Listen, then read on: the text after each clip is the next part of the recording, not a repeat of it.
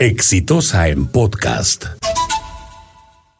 Pico y placa, dice, sacado de la manga, así, pico y placa. De repente, ¿no?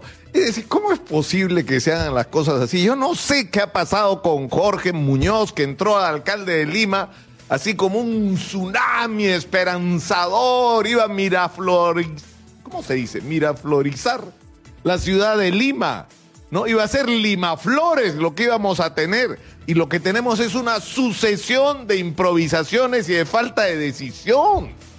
Es decir, ¿cómo, ¿cómo es posible, por ejemplo, que el tema de los peajes no termine de resolverse? Colorado, está claro lo de los peajes. Esos contratos son tramposos. Se hicieron a cambio no solamente de financiamiento ilegal de campaña, sino de comisiones ilegales. Se hicieron contra el interés público. La ciudad de Lima ha perdido con esos contratos y pierde cada día millones de soles que deberían ser usados para resolver los problemas de la ciudad y no para que se forren unos empresarios oportunistas, cuando no corruptos en el origen. Pero eso es un tema, lo, de, lo de Mesa Redonda. ¿Cómo vas a intervenir en un lugar sin hablar con los dirigentes, sin hacerlo con orden? Y además se probó en el caso de Gamarra que sí era posible hacerlo con orden, ¿no es cierto? Pero tampoco se pueden hacer las cosas es decir, ¿cuáles son los grandes problemas que nos agobian, aparte de la crisis económica y aparte de la eh, de esta inestabilidad generada por los conflictos sociales, ¿no es cierto? Lo que nos agobia es la inseguridad a los que vivimos en la ciudad de Lima y Callao, la inseguridad y la crisis del tránsito. Y no me digan que no se pueden hacer cosas, porque por supuesto si eres alcalde de una ciudad que tiene 11 millones de habitantes casi, ¿Cómo no vas a tener iniciativas y capacidad de dar respuestas? Entonces se dice pico y placa, los pares tal día, los impares tal día. ¿Y, creen que con eso se va a resolver el problema? ¿Creen que con eso se va a resolver el problema? Hay 300 mil taxistas en Lima, deberían haber, no sé, 80.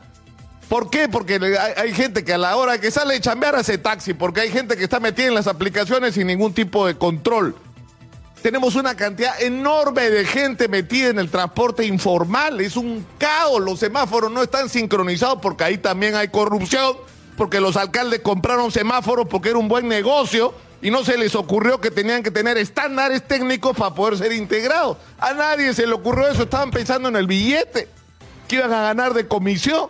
Y Lima es un caos en los mismos lugares todos los días, hace años hay congestiones brutales de tránsito y eso requiere soluciones que podrían incluir eventualmente el pico y placa, pero tienen que incluir también cambio de dirección de las avenidas en las horas punta, como se hace en todas las ciudades modernas del mundo, sincronización de los semáforos, que Dios mío, no es tan difícil con lo que ha avanzado la tecnología y se puede hacer relativamente rápido. Se pueden hacer operativos conjuntos de todos los municipios con la policía para poner orden en los cuellos de botella de todos los benditos días, por no decir otra cosa.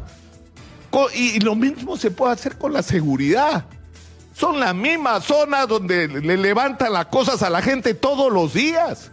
Y pueden haber iniciativas del alcalde de Lima, pero que tienen que ser concertadas, que tienen que ser organizadas, que tienen que ser parte de un plan, que tienen que ser realizadas por un equipo, pero la impresión que da es que ni hay plan, ni hay gente para hacerlo. Pero bueno, si no tiene propia, va a tener que usar pues la agenda, el alcalde de Lima.